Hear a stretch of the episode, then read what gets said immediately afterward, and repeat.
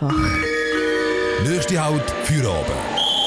Stoßzeit von 5 bis 7. In den letzten paar Jahren haben wir diverse Besetzungen in der Stadt Luzern miterlebt und jede zieht immer noch Konsequenzen nach, vor allem politische. Wir haben zum einen die Besetzung in der Almend, die einen weiteren Aufschub bekommen hat und zum anderen die vergangene Besetzung von der Obergrundstrasse. Der Aufruhr um die Gebäude an der Obergrundstrasse ist vor allem durch die Verwahrlosung entstanden, wo noch der damalige Besitzer den Bodum angenommen mutmaßlich geschehen hat.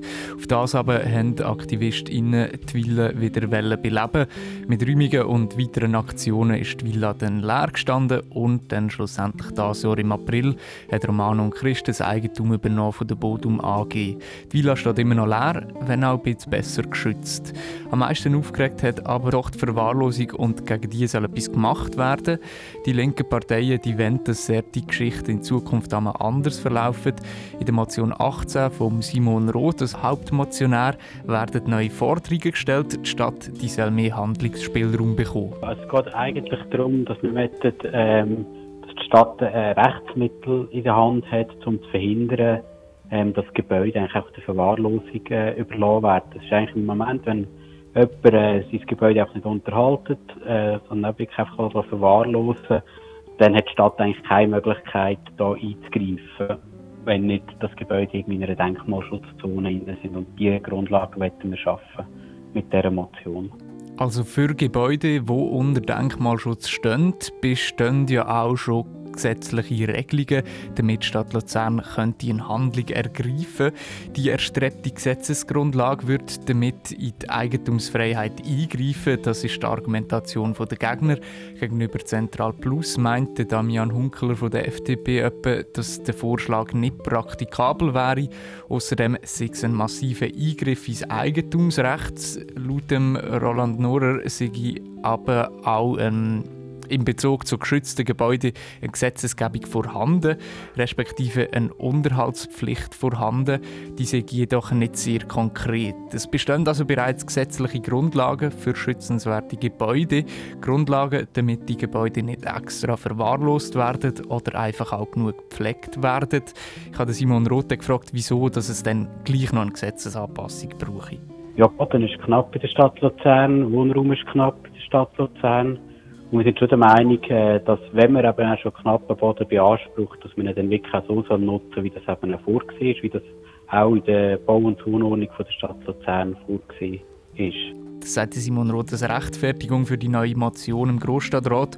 Die grösste Kritik an der Motion ist der Eingriff ins Eigentumsrecht. Vorwurf ist äh, immer ein bisschen in diesem Zusammenhang, ähm, dass man sagt, ja, das ist ein unzulässiger Eingriff in die Eigentumsfreiheit.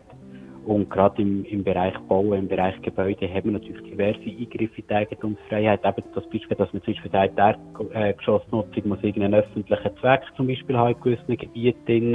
Äh, in anderen Gebieten, dass man sagt, das ist jetzt eine Wohnzone oder das ist jetzt eine Gewerbezone. Das hat immer einen, massiven, äh, einen massiven Eingriff eigentlich in die Eigentumsfreiheit. Und das ist einfach das, was man kann sagen. Also jetzt sagen, ein Gebäude muss auch so unterhalten werden, dass es eben kann genutzt werden, das ist dann also nicht mehr, das ist dann nicht wirklich etwas Neues, sondern ist etwas, was man schon könnte in ganz verschiedenen Formen. Der Eingriff ins Eigentum ist also nichts komplett Neues. Ein Einfluss hätte die Motion sicher auf die Prozesse, die an der Obergrundstraße abgegangen sind. Villa Bodum oder auch Gundula hat man sie dann später genannt, als sie besetzt war, mehrere Mal besetzt wurde im Gespräch und immer noch Thema. Wir schauen darauf, wie es mit dieser Villa im Moment aussieht. Ich habe bei den aktuellen Eigentümern angerufen. Zuerst wollte ich von Romano und Christen erfahren, was sie von dieser Motion denken, da es ja doch auch um ihre Liegenschaft geht, die das Ganze angestoßen hat. Sie haben nicht aufgenommen werden ich darf sie aber zitieren, darum hörst du im Linus seine Stimme. Wir möchten uns nicht politisch positionieren und wollen den Raum der Stadt und den Motionären überlassen. Roman und Christen will sich nicht politisch äußern. Sie sind im Moment Eigentümer von der Villa an der Obergrundstraße Nummer 101. Darum habe ich mich dann auch gerade erkundet, was dort für Entwicklungen vor sich gehen. Sie haben mir ganz kurz Auskunft gegeben. Roman und Christen die sind im Gespräch mit der Stadt. Wir sind mit Hochdruck daran und erwarten noch eine Nachricht vom Projektleiter. Wir sind auch mit der Stadt im Austausch. Die Stadt war schon bei uns im Büro. Vor allem was die Liegenschaft Obergrundstraße Nummer 101 betrifft. Laut der Auskunft ist also die Stadt auch mit dem Unternehmen am Planen und Gespräche sind am Laufen, was der Hochdruck dann schon gebracht hätte.